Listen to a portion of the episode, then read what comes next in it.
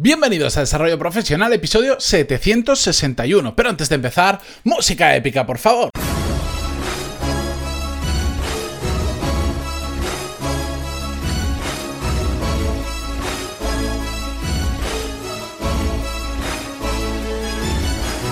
Muy buenos días a todos y bienvenidos un jueves más a Desarrollo Profesional, el podcast donde hablamos sobre todas las técnicas, habilidades, estrategias y trucos necesarios para mejorar cada día en nuestro trabajo. Hoy episodio de jueves, eh, o para muchos juernes, porque, bueno, por lo menos eh, yo soy muy malo con el tema de las fiestas, de cae, cuando cae puente y todo esto, pero sé que mañana no es un día laborable. No me preguntéis por qué, porque ahora mismo no me acuerdo. Probablemente sea una fecha muy importante y alguien está diciendo, pero ¿cómo te puedes olvidar que mañana es el día de y poner ahí lo que queráis. Sí, es que soy muy malo, no me los apunto y me, no sé, soy de memoria selectiva, por decirlo de alguna manera. Pero bueno, de hecho me ha pasado en, alguna ocasión, ahora ya no, porque intento controlarme un poco más, pero me pasó hace unos años de incluso ir, presentarme en la oficina un día que era fiesta, no había nadie y digo, qué raro que la gente llega tan tarde, hasta que me di cuenta que tampoco había nadie por la calle y me puse a investigar y, vi que estaba trabajando un día que, era fiesta. Pero bueno, eh, anécdotas aparte o un pequeño recordatorio antes de empezar con el episodio de hoy. Como os dije ayer, he relanzado la newsletter. Va a ser cada 15 días y además va a tener mm, una diferencia que va a ser en formato vídeo. Estoy experimentando, sabéis que me gusta probar cosas. Y bueno, lo cuento en, cuando os suscribáis a la newsletter. Si no lo habéis hecho ya, os entráis, entráis en pantaloni.es barra lista y ahí os podéis suscribir. Y os llegará un email al rato donde os cuento de qué va la newsletter y además lo hago en vídeo. Voy a probar ese formato porque me resulta bastante interesante. Siempre he tenido cierta reticencia a salir eh, delante de la cámara, porque si de normal, cuando ya escucho mi voz en un podcast, digo, ay, madre mía, pues imagínate si además me tengo que ver en vídeo. Pero bueno, eh, pegadle un vistazo si os interesa. Hablamos de desarrollo profesional, de todo lo relacionado, más habilidades, más técnicas, pero también recursos, herramientas, hablamos de noticias relacionadas con todo esto, así que mm, ya lo sabéis, si queréis probar, meteros, es gratis y os podéis ir cuando queráis, no hay ningún problema, ahí os lo dejo. Pero bueno, hoy vamos a hablar de un tema que bueno, como digo habitualmente, me resulta muy interesante, pues si no, no lo traería al podcast, pero que en este caso, bueno, pues en los últimos años, sobre todo porque yo me incorporé al mercado laboral, ahora ya hace unos cuantos añitos, pero desde que me he incorporado es el, el, run run que llevo escuchando en muchas ocasiones por amigos míos, por compañeros, a través del podcast, a través de gente que me contacta, que me contrata, etcétera, etcétera, que es el, el tema de si trabajar en una empresa top o trabajar en una empresa pequeña. Y quería simplemente reflexionar un poco sobre esto. Como es jueves, es un episodio que está a medio camino entre uno de semana normal y uno de viernes. Es decir, lo voy a hacer sin guion, sin escaleta, si tengo algunos puntos en la cabeza, pero es que me resulta eh, muy interesante esa comparativa que se hace habitualmente de qué trabajo en una empresa de las em, grandes, de las que tienen ¿cómo decirlo?, renombre, de esas que son como marcas muy reconocidas, eh, tanto por el público general, como puede ser, no sé, una Coca-Cola, Repsol o cosas así, o como puede ser igual no tan conocidas para el público normal porque la gente no lo utiliza, pero que sí en el mundo profesional están muy reconocidas, como pueden ser pues, las típicas, a mí me vienen a la cabeza las típicas grandes consultoras en las que mucha gente pues eh, empieza trabajando como primer trabajo y después ya va saltando a otro tipo de empresas. Bueno, la cuestión es que evidentemente trabajar en empresas top puede resultar a priori muy atractivo, a priori y a posteriori. Hay personas que están hechas para desarrollar su carrera en empresas top, porque lo que quieren ser es, quieren alcanzar determinado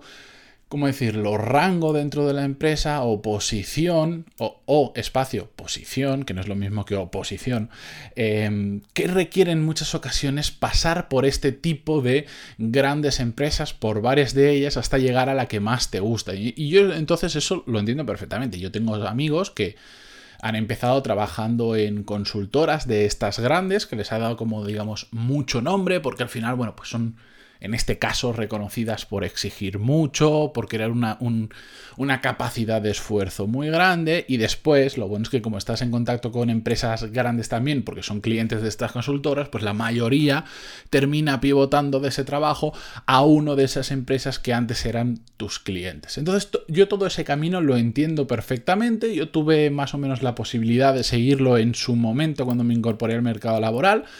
Eh, por la carrera que yo estudié no era tan fácil como ahora, que ahora, bueno, pues me, llegan rumores de que incluso hasta estas consultoras están empezando a valorar muy, muy bien a los perfiles como arquitectos, no por el conocimiento que tienen, sino por la capacidad de trabajo que se nos inculca dentro de la carrera, porque es una, no es una carrera difícil, pero sí que es una carrera que requiere mucho tiempo y mucho esfuerzo, entonces pues eso lo están valorando y están incorporando esos tipos de perfiles, pero bueno, como os digo, eso depende del, del tipo de carrera profesional que vosotros queráis tener y también de lo... Mm, ¿Cómo decirlo? de lo a gusto que os sentáis en este tipo de empresas, porque tienen mucho nombre. Si tú vienes y dices que has trabajado en Coca-Cola, que has trabajado en FedEx, que has trabajado en PricewaterhouseCoopers, que has trabajado en EY, si puedes poner el nombre en inglés, normalmente suele ser mejor. Que, esto es un poco de ironía. Eh, que has trabajado, bueno, ya sabéis, estas grandes marcas, solo por poner en el currículum que has trabajado ahí, por supuesto, ya pues se te mira con diferentes ojos. En cierta medida, tienes razón, pero la realidad es que también conozco personas muy mediocres, muy malas, con poca capacidad de esfuerzo y que realmente no han hecho ni el huevo pasando por estas empresas. Por eso, bueno, pues te puede dar una referencia de esa persona, pero al final en la entrevista y en el día a día de esa persona es donde se ve si realmente vale o no, venga o no de una gran empresa. La cuestión es que ese nombre te lo dan, pero como os digo, no realmente no es un ¿cómo decirlo? No es una condición, no, genera una condición única de que sea super mega top o super mega crack por haber venido de una empresa super mega top. Al contrario, lo que pasa muchas veces con empresas pequeñas, cuando en tu currículum, pues en lugar de figurar ese Coca-Cola de turno o esa super gran empresa, que ojo, no me estoy metiendo con Coca-Cola ni nada, es por, un ejemplo que creo que a lo largo del mundo, que este podcast no solo se escucha en España, sino en muchos sitios de habla hispana o lugares de no habla hispana, pero que vosotros sí que habláis español, bueno, pues creo que es un, un ejemplo que se reconoce en cualquier sitio. Bueno, pues la cuestión es que hay empresas pequeñas también mm, que, pues que no, no, tienen ese nombre y por lo tanto, pues si tú vas a ver un currículum y ves, yo qué sé, imaginémonos aluminios Pepito, pues no te dice nada. Lo que pasa es que igual aluminios Pepito funciona mejor que la Coca-Cola de turno. La gente es más productiva. Esa persona ha aprendido mucho más porque al estar más cerca de la realidad del trabajo, eh, la experiencia ha sido muy diferente. Hay un montón de factores diferentes a las grandes empresas de los cuales tenemos que fijarnos de verdad, porque es que a veces veo una tendencia a decir, o trabajas en una empresa grande, o parece como que estés un poco perdiendo el tiempo. Y no es para nada así. Lo importante es a dónde quieres llegar tú profesionalmente y cuál es el camino que te permite llegar a ese punto lo más rápido, lo más cómodo y de la manera que crezcas más profesionalmente. Y en muchas ocasiones, en la gran mayoría de ocasiones, eso no pasa por trabajar en una empresa top, sino pasa por trabajar en la empresa que sea donde puedas desarrollar o ir desarrollando o ir o por lo menos comenzar a sembrar el germen de la habilidad que vas a necesitar para aquello a lo que quieres dedicarte realmente en otras ocasiones. Y teniendo mucha suerte, trabajando mucho, estando en el lugar adecuado, en el momento adecuado, igual caemos directamente en, en, una empresa donde en la misma empresa, y da igual si es grande o pequeña, podemos llegar al alcanzar el punto que o nuestro objetivo profesional. Si os pasa así, pues oye, pues eh, tenéis un, varios temas avanzados, pero si no, lo que tenemos que buscar es dónde puedo trabajar yo que voy a conseguir aquello que necesito para lo que realmente quiero, para cualquiera que sea mi objetivo profesional. Si eso pasa por una empresa top, enhorabuena genial, adelante. De hecho, eh, os diría que suelen pagar bastante bien en comparación con empresas pequeñas y medianas, sobre todo en determinados niveles eh, de jerarquía.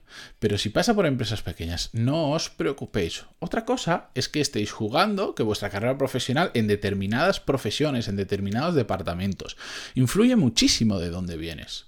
Influye muchísimo que ponga que has trabajado en Amazon, que has trabajado en Google, que has trabajado en Telefónica, que has trabajado en la super empresa mega top del mundo. Si es así, genial. Entonces buscad que en vuestro currículum ponga eso. En la realidad, las personas que tienen dos dedos de frente y que no se dejan llevar solo por el nombre, saben que en todas esas empresas también hay no, quiero decirlo mal, pero también hay absoluta mediocridad en muchísima gente. Que el decir que tú vienes de Amazon, por ejemplo, no te asegura que seas un super mega crack, ni de lejos, ni de lejos. Conozco mucha gente que trabaja en super mega empresas que yo no las contrataría, pero vamos, ni, ni, ni, ni, a, ni a 20 kilómetros de distancia los contrataría. No sé si me entendéis. ¿De acuerdo? Por eso yo, siempre digo, cuando, cuando hace no mucho me enfrentaba a una conversación donde alguien me decía, no, porque van a incorporar a no sé qué persona que viene de no sé qué empresa. Y yo le pregunté, ¿pero es buena o no es buena? Y me dijo, hombre, si está en esa empresa será buena. Bueno, pues yo he conocido profesionales que conocí una persona en concreto que trabaja en una super empresa tecnológica que todos utilizamos todos los días, que no voy a decir el nombre porque tampoco quiero que se identifique a la persona, que viene de ahí, que podías pensar, ostras, si trabaja ahí, tiene que ser un super mega crack, y que era un absoluto desastre, y que no valía para nada, y que la lió petarda en la empresa en la que entró.